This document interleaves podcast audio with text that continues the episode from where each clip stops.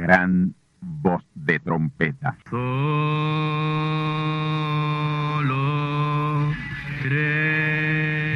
Saludos amigos y hermanos radioyentes. Están ustedes en sintonía con la audición radial Gran Voz de Trompeta, con el mensaje final de Dios al mundo, a la iglesia y a su pueblo escogido. Esta es la voz de Dios, proclamando el mensaje del Evangelio del Reino, o Evangelio eterno, a todos los que moran en la tierra, en el cumplimiento de Apocalipsis capítulo 14 y verso 6.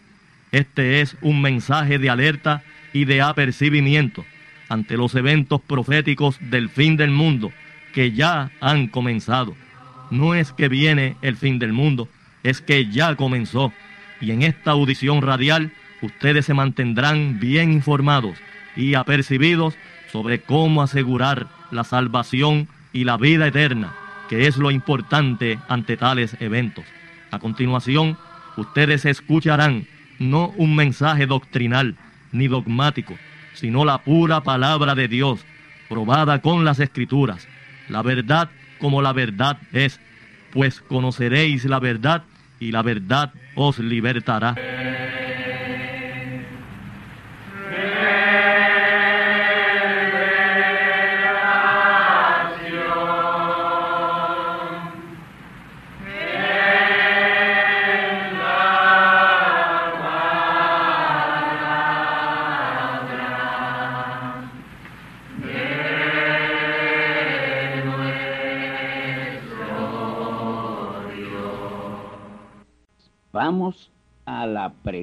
Bíblica de hoy.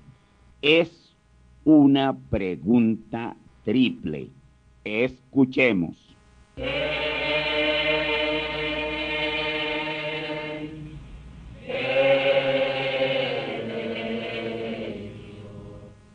Reverendo Candelario, mi pregunta es una pregunta triple que desearía que usted me contestara. Yo creo en su palabra, porque sé que es palabra de Dios, y usted todo lo prueba con la Biblia.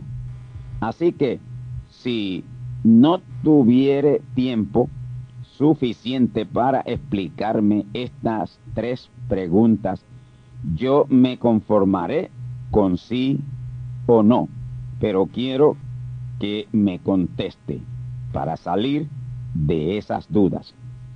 Primera pregunta. ¿Es el árbol de Navidad aprobado por la Biblia? ¿Hay apoyo bíblico para el árbol de Navidad en la Biblia? Segunda pregunta. ¿Son esos dramas de Navidad que hacen las iglesias los fines de año bíblicos? ¿Hay apoyo bíblico para esos dramas de Navidad? Tercera pregunta. ¿Son esos conciertos de Navidad con música disque de Navidad o música sacra y que celebran las iglesias? ¿Son bíblicos? ¿Apoya la Biblia esas tres cosas? ¿Sí o no? Respuesta. No hay absolutamente ningún apoyo bíblico a esas tres cosas antes mencionadas. El árbol de Navidad, dramas de Navidad y conciertos musicales de Navidad todos son antibíblicos. Todo eso es antibíblico. Vamos a comenzar con el árbol de Navidad y para ello voy a dejar que sea la misma Biblia la que responda a esta pregunta. Si usted tiene su Biblia a la mano, tómese consigo a Jeremías capítulo 10, versículos 1 al 7. Escuchemos. Jeremías capítulo 10, versículo 1 al 7. Oíd palabra del Señor que ha hablado sobre vosotros, oh casa de Israel. Así dijo el Señor, no aprendáis el camino de las gentes ni de las señales del cielo tengáis temor, aunque las gentes las teman. Porque las ordenanzas de los pueblos son vanidad, porque leño del monte cortaron, obra de mano de artífice, con plata y oro lo engalanan, y con clavos y martillos lo afirman, para que no se salga. Como palma lo igualan, y no hablan, son llevados porque no pueden andar. No tengáis temor de ellos porque ni pueden hacer mal, ni para hacer bien tienen poder. Mis amigos y hermanos, Israel aquí es representativo del pueblo de Dios. Si usted es un creyente, usted es un israelita, en el amplio sentido de la palabra de Dios, la Biblia. Y noten cómo comienza diciendo Jeremías capítulo 10. Oí palabra de Dios, palabra que Dios ha hablado a su pueblo. Y comienza diciéndole a su pueblo, no aprendáis el camino de las gentes, no aprendan el camino torcido y pagano de los gentiles, porque ese camino está lleno de paganismo y no temas tu pueblo de Dios, que te has apartado de ese paganismo gentil. No temas ninguna señal del cielo, aunque los gentiles le tengan miedo a esas señales, porque las ordenanzas de esos pueblos gentiles son vanidad, son vanidosas. Amigos y hermanos, y precisamente en este tiempo, muy mal llamado Navidad, es el tiempo de más vanidad en el año. Esta es la fecha del año de más adulterio y fornicación. Y en ese verso 3 señala la primera vanidad, que es el árbol de Navidad. Escuchemos Jeremías 10:3, porque las ordenanzas de los pueblos son vanidad, porque leño del monte cortaron, leño del monte cortaron, y esto es referente al árbol de Navidad. Y sigue diciendo, obra de manos de artífice. El árbol de Navidad es un leño del monte que nada tiene que ver con el nacimiento de Jesús, sino con el nacimiento del hijo de Nimrod en su propia madre. Este malvado Nimrod tuvo relaciones sexuales con su propia madre y le engendró ese hijo. Nimrod fue el arquitecto que llevó a cabo la torre de Babel en Génesis capítulo 11. Ahí fue donde surgieron todos los idiomas y todos los dialectos. Para ese tiempo solo había un lenguaje, solo había un idioma, y ese era el español. Nimrod era descendiente directo del hombre serpiente, Génesis 3.1. Este hombre Nimrod era tan diabólico y tan malvado que tomó a su propia madre y tuvo relaciones sexuales con ella y le engendró un hijo. Su madre parió un hijo de él y ese hijo murió en su niñez.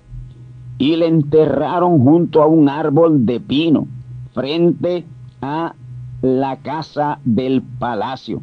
Ese árbol se secó, no pudo soportar ni resistir aquel incesto y se murió, se secó. Y un tiempo después de las raíces de ese árbol brotó un retoño. Nimrod y su madre creyeron que ese retoño o bretón que nació de las raíces de ese árbol de pino era el espíritu de su hijo que había resucitado en la forma de un retoño de pino. Nimrod y su madre, que eran los padres de ese niño, creyeron que ese retoño era su hijo que había resucitado.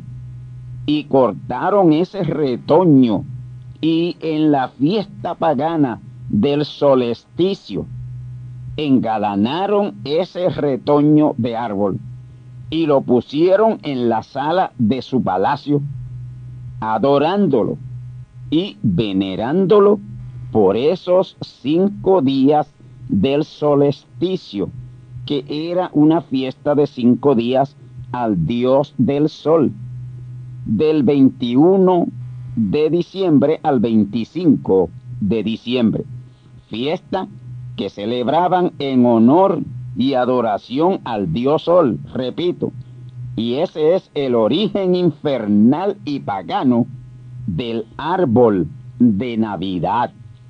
Y ahí es que está la iglesia envuelta en ese horrendo e infernal paganismo babilónico e incestuoso. Así que no tiene ningún apoyo bíblico el árbol de Navidad. Antes, por el contrario, lo desaprueba y lo condena. Vamos a la segunda pregunta que es, ¿son esos dramas de Navidad que celebra la iglesia bíblicos? ¿Hay apoyo bíblico para ellos? Respuesta, no, mis amigos y hermanos radioyentes, no son bíblicos esos dramas de Navidad sobre el nacimiento de Jesús. No es nada bíblico. Eso es pagano, pagano de toda paganidad. Eso es diabólico. Las iglesias que hacen eso lo hacen bajo un espíritu diabólico y pagano.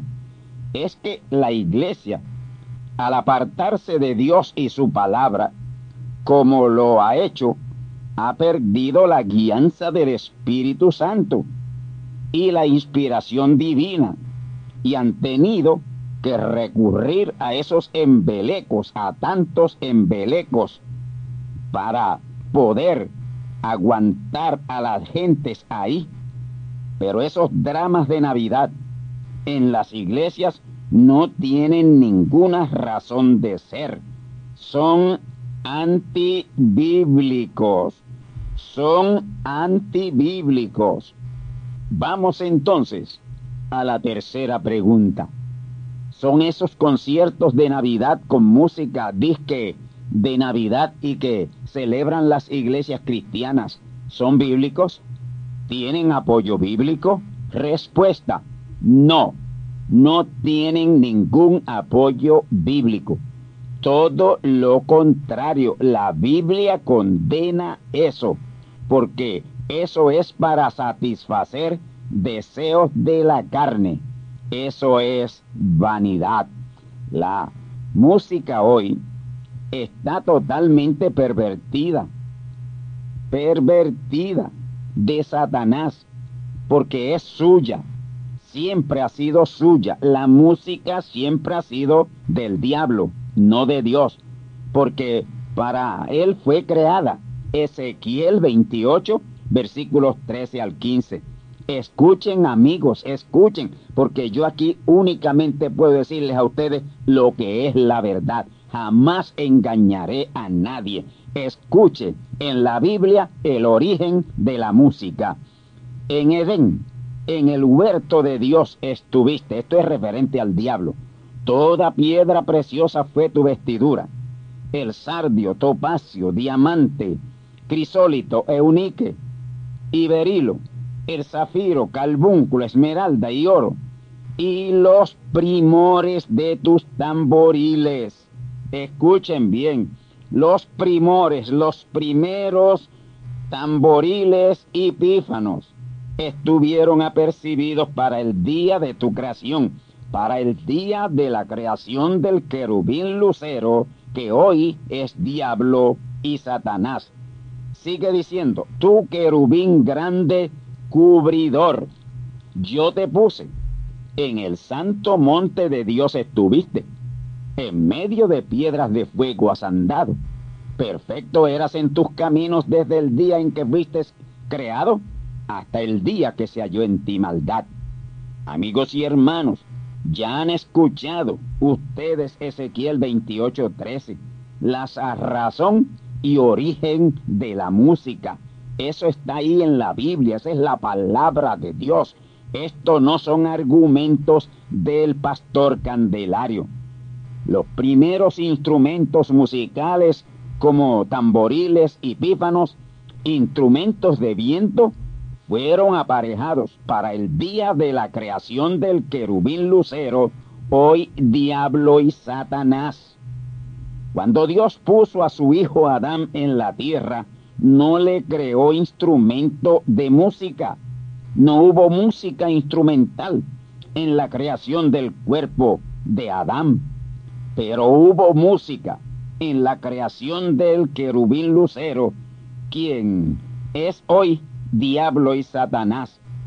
Y como la música vino a existencia por razón de él, del querubín lucero, hoy diablo y Satanás, él sabe que fue para él y es de él. Y por eso él la tiene. Ustedes me dirán, pero las iglesias usan música. En el Antiguo Testamento se usó la música.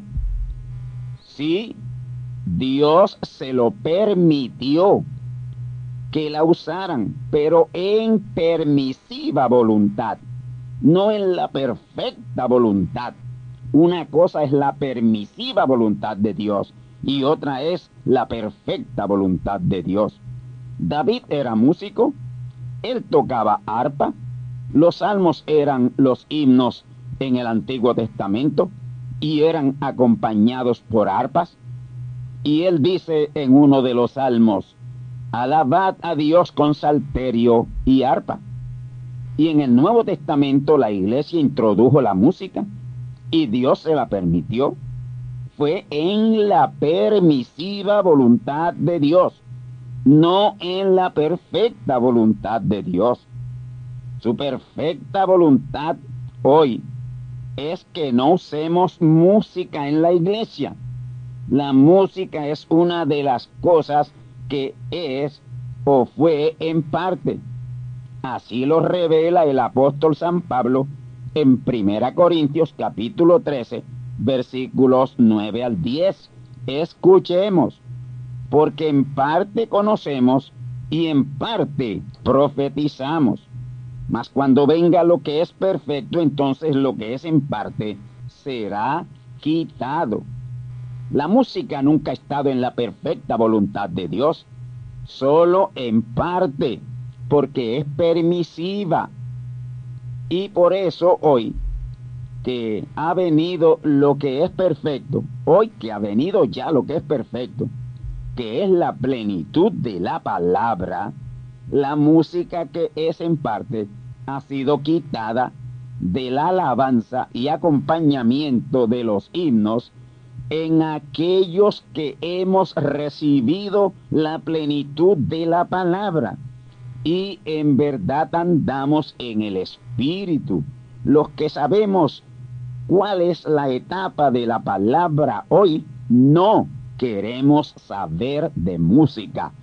En la primera etapa de la palabra, el Señor Jesús no dijo nada en contra de la música, en el establecimiento del Nuevo Testamento por él y en todo el Antiguo Testamento y en el Nuevo Testamento Dios permitió la música, pero entiendan que fue en su permisiva voluntad, no perfecta voluntad. Pero ya hoy no estamos ni en el Antiguo Testamento ni en el Nuevo Testamento terminaron ya esos testamentos.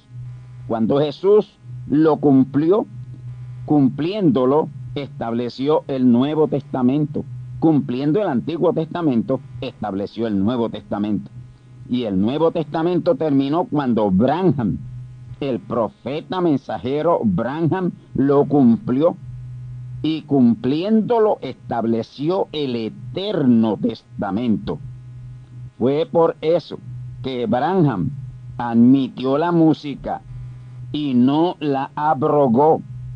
Él la usó en su congregación, pero cuando él murió, con su muerte validó ese nuevo pacto o testamento. Ahí fue quitado todo lo que era en parte en ese Nuevo Testamento. Y Branham, cumpliendo el Nuevo Testamento, estableció el Eterno Testamento. Y en el Eterno Testamento, todo lo que fue en parte en el Antiguo Testamento y en el Nuevo Testamento comenzó a ser quitado. Y ha comenzado a ser quitado todo lo que es en parte.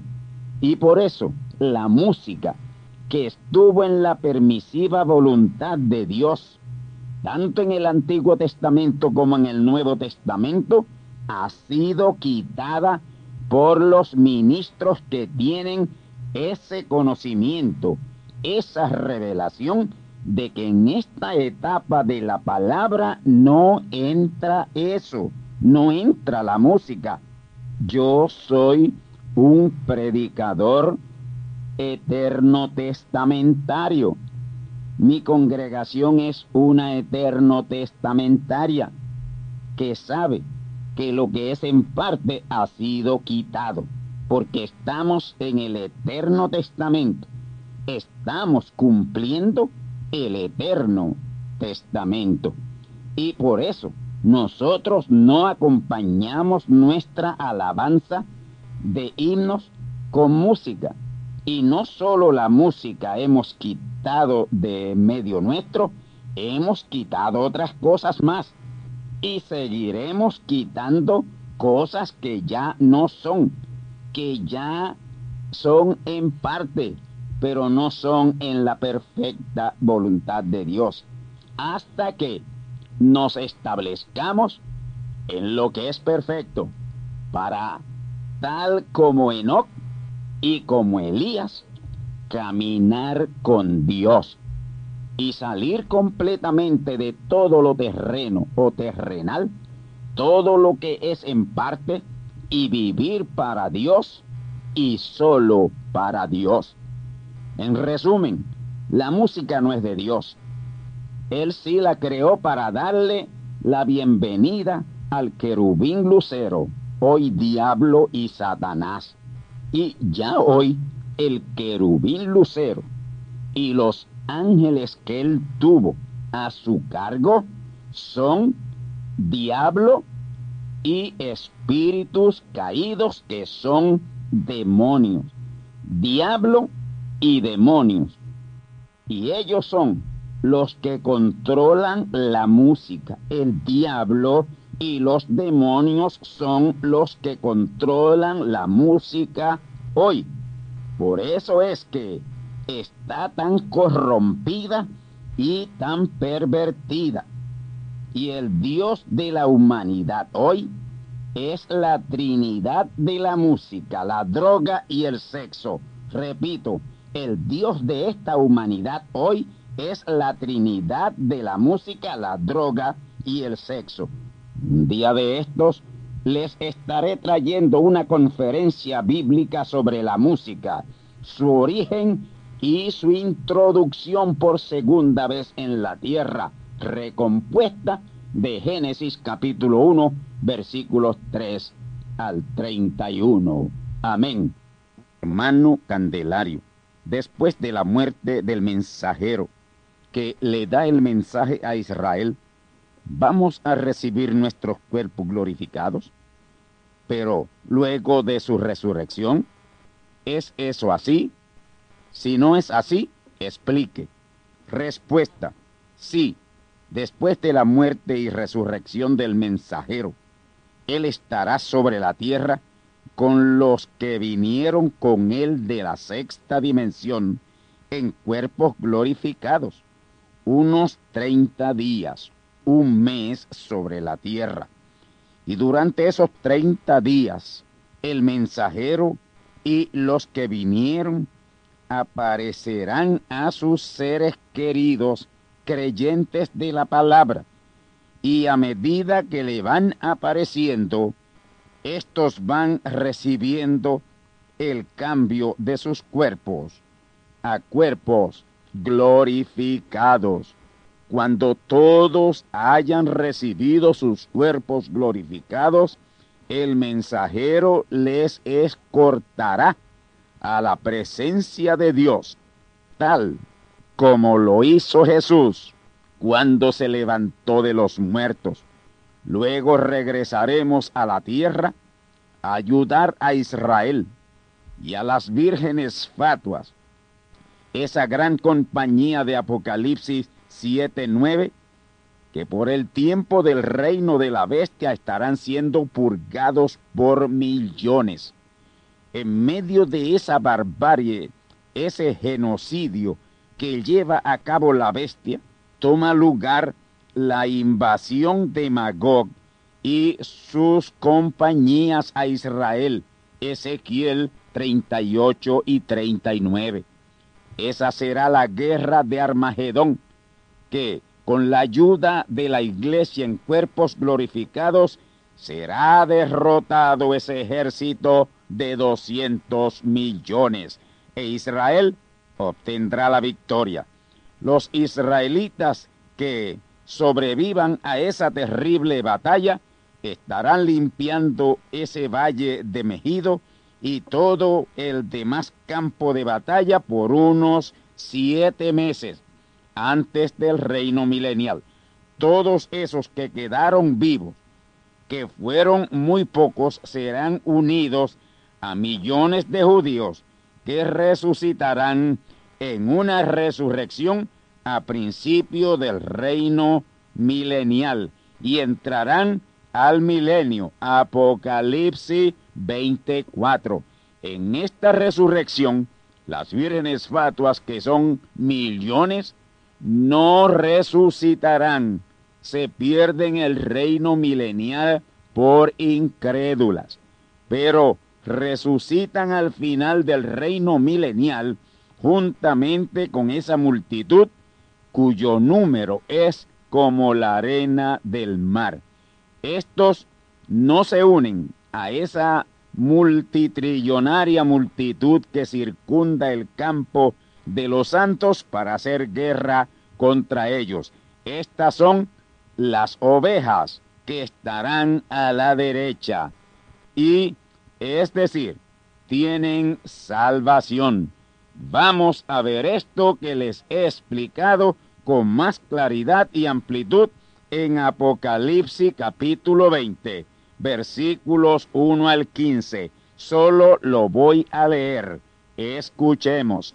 Y vi un ángel descender del cielo que tenía la llave del abismo y una grande cadena en su mano y prendió al dragón, aquella serpiente antigua que es el diablo y Satanás, y le ató por mil años y arrojólo al abismo y le encerró y selló sobre él, porque no engañe más a las naciones hasta que mil años sean cumplidos. Después de esto es necesario que sea desatado un poco de tiempo. Y vi tronos, y se sentaron sobre ellos, y les fue dado juicio. Y vi las almas de los degollados por el testimonio de Jesús y por la palabra de Dios, y que no habían adorado a la bestia más imagen, que no recibieron la señal en sus frentes ni en sus manos, y vivieron y reinaron con Cristo mil años mas los otros muertos no tornaron a vivir hasta que sean cumplidos mil años. Esta es la primera resurrección. Bienaventurado y santo el que tiene parte en la primera resurrección. La segunda muerte no tiene potestad en estos. Antes serán sacerdotes de Dios y de Cristo, y reinarán con él mil años. Y cuando los mil años fueren cumplidos, Satanás será suelto de su prisión, y saldrá para engañar a las naciones que están sobre los cuatro ángulos de la tierra, a Gog y a Magog, a fin de congregarlos para la batalla, el número de los cuales es como la arena del mar. y subieron sobre la anchura de la tierra, y circundaron el campo de los santos, y la ciudad amada, y de Dios descendió fuego del cielo, y los devoró. Y el diablo que los engañaba fue lanzado en el lago de fuego y azufre, donde está la bestia y el falso profeta, y serán atormentados día y noche para siempre jamás. Y vi un gran trono blanco, y el que estaba sentado sobre él, delante del cual huyó la tierra y el cielo, y no fue hallado el lugar de ellos. Y vi los muertos grandes y pequeños que estaban delante de Dios, y los libros fueron abiertos, y otro libro fue abierto, el cual es de la vida, y fueron juzgados los muertos por las cosas que estaban escritas en los libros según sus obras. Y el mar dio los muertos que estaban en él, y la muerte y el infierno dieron los muertos que estaban en ellos, y fue hecho juicio a cada uno según sus obras. Y el infierno y la muerte fueron lanzados en el lago de fuego. Esta es la muerte segunda. Y el que no fue hallado escrito en el libro de la vida fue lanzado al lago de fuego. Hasta aquí la respuesta a esta pregunta y la lectura a Apocalipsis capítulo 20. Pregunta bíblica de hoy. La misma viene de la señora Milagros Santiago y es la siguiente. En el plano evolutivo, ¿cómo venimos al mundo? ¿Como hombre o como mujer? Respuesta. La respuesta a esta pregunta la encontramos en la Sagrada Biblia, en tres escrituras en el libro de Génesis. Génesis capítulo 1, verso 27, Génesis 1, 7 y Génesis capítulo 2, versículos 21 al 23. Escuchemos estas escrituras. Génesis 1, 27. Y crió Dios al hombre a su imagen a imagen de Dios lo crió. Varón y hembra los crió. Ahora a Génesis 1.7.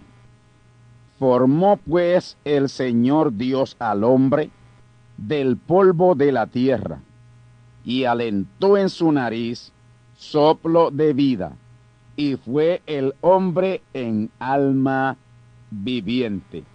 Vamos ahora a la tercera escritura.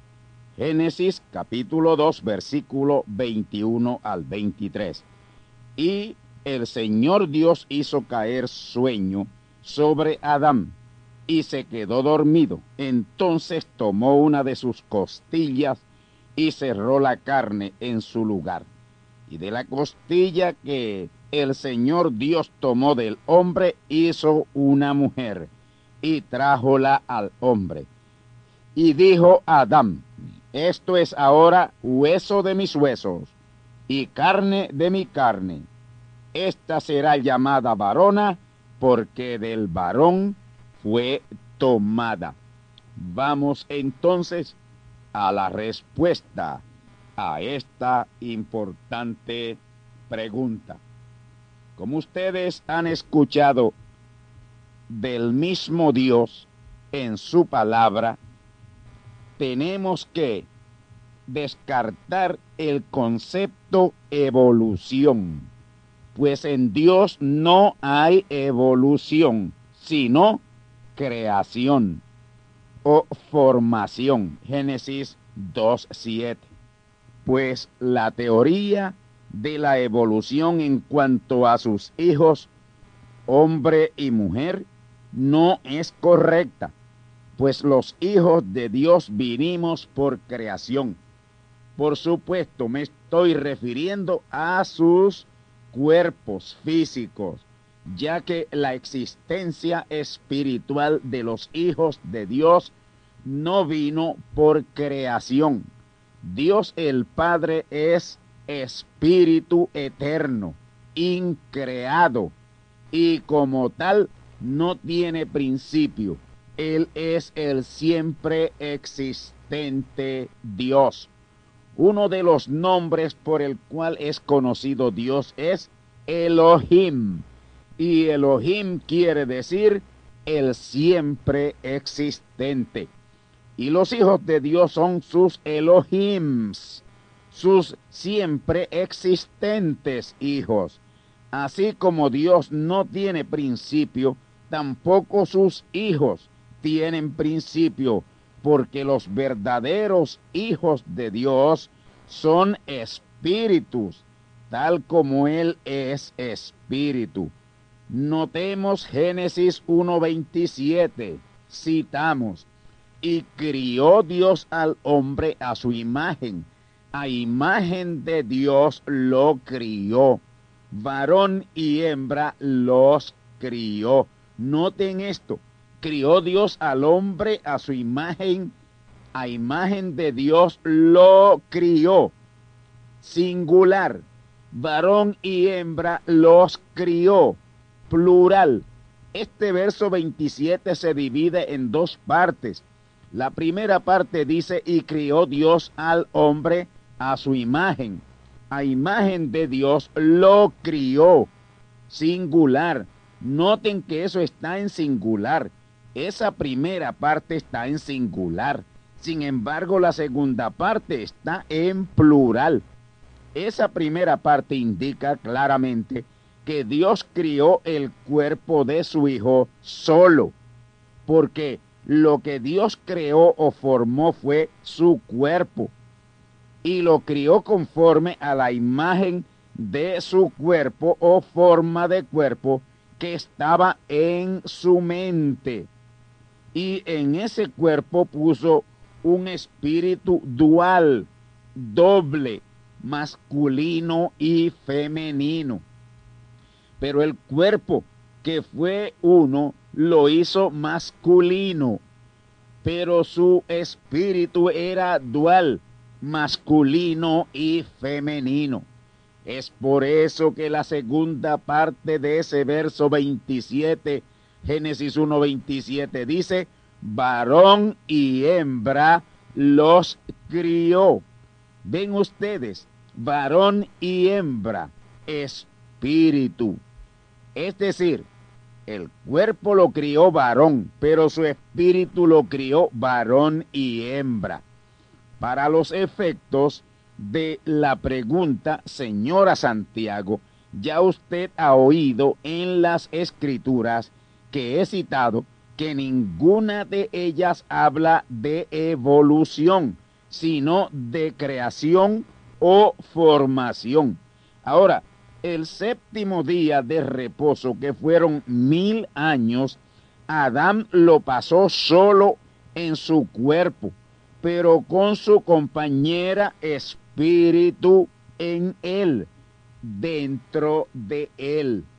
Y terminado ese día de reposo de mil años, comenzó el primer día o primer milenio de los siete milenios del hombre. Y fue en el mero principio de ese milenio del hombre que Dios le quiso crear el cuerpo a la mujer espíritu que estaba en Adán, dentro de Adán, para que ésta viniera a ser su ayuda idónea. Génesis 2.20, escuchemos. Y puso Adán nombres a toda bestia y ave de los cielos y a todo animal del campo, más para Adán no halló ayuda que estuviera idónea para él. Noten, a todo animal macho Dios le hizo su hembra. A toda ave macho Dios le hizo su hembra. En los peces, en los reptiles, los hizo macho y hembra. Pero en el género humano, solo hizo el cuerpo del macho o varón ¿Y ello por qué? Porque si Dios hubiera hecho el cuerpo de la mujer al mismo tiempo que hizo el del hombre, tenía que hacerlo conforme a la imagen del del hombre. Y ambos habrían estado en la creación original. Y como consecuencia, la trampa que Dios le tendió al querubín caído, hoy diablo y Satanás, no habría sido efectiva.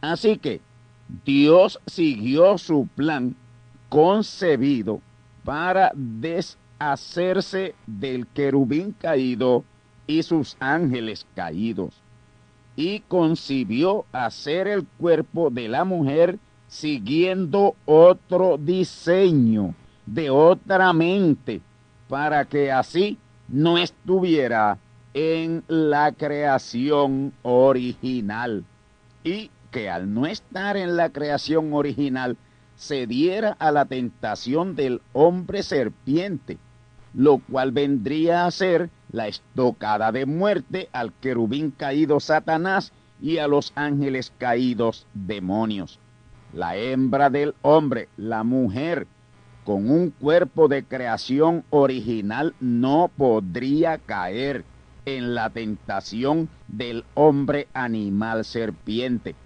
Por eso Dios, conociendo el fin desde el principio, tenía que formar el cuerpo de la hembra del hombre de tal manera que sedujera y tentara al hombre serpiente. Y así fue la mujer con su cuerpo seductor enloqueció de amor al hombre serpiente, y éste trató y trató hasta que la sedujo a fornicación con él. El hombre serpiente, inspirado e influenciado por el diablo, cayó en la trampa que Dios le tendió y como Dios, conociendo el fin desde el principio, había planificado el glorioso plan de redención para un tiempo de seis mil años hasta la adopción y redención de nuestros cuerpos. Y en esa adopción, que es a saber la redención de nuestros cuerpos, el cuerpo de la mujer es o será redimido y traído a la condición original que estuvo en la mente de Dios antes del desorden y vaciamiento de la tierra. Génesis 1.2. Y eso no se podrá llamar evolución, sino regreso a su condición original de su cuerpo que estuvo en la sagrada e infinita mente de Dios. Señora Santiago, en Dios no hay proceso evolutivo, sino redentivo. Y por la palabra la respuesta a la pregunta es bastante difícil de entender, pero como es la verdad, debe ser creída. Hasta aquí la respuesta a esta importante pregunta.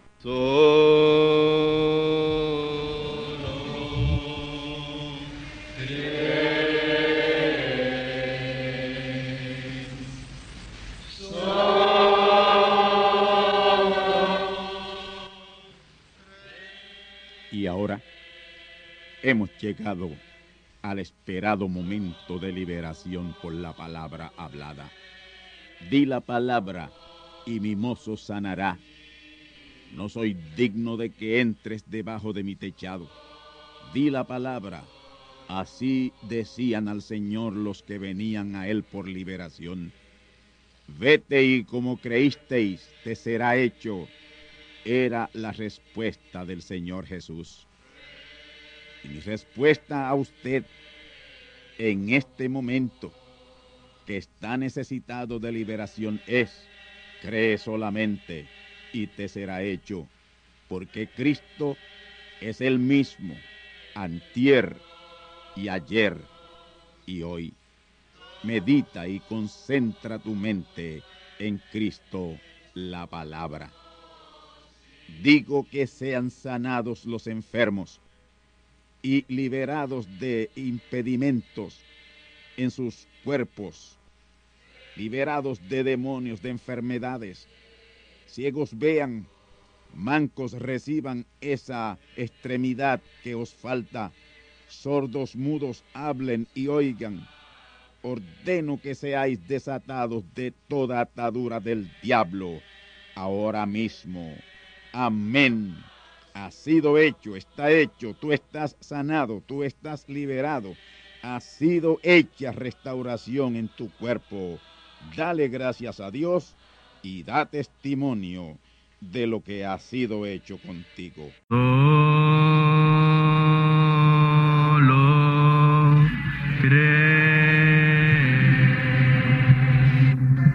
Y hermanos radioyentes, han escuchado ustedes la audición radial Gran Voz de Trompeta y nuestra dirección postal es Gran Voz de Trompeta, apartado 1630, Canóbanas, Puerto Rico, 00729. Una vez más, Gran Voz de Trompeta, apartado 1630, 1630, Canóbanas, Puerto Rico, 00729. Les invitamos muy cordialmente para que escuchen estas conferencias proféticas y sean apercibidos ante los eventos del fin del mundo que ya comenzó. Les deseamos pues ricas bendiciones en Cristo el Señor. Amén.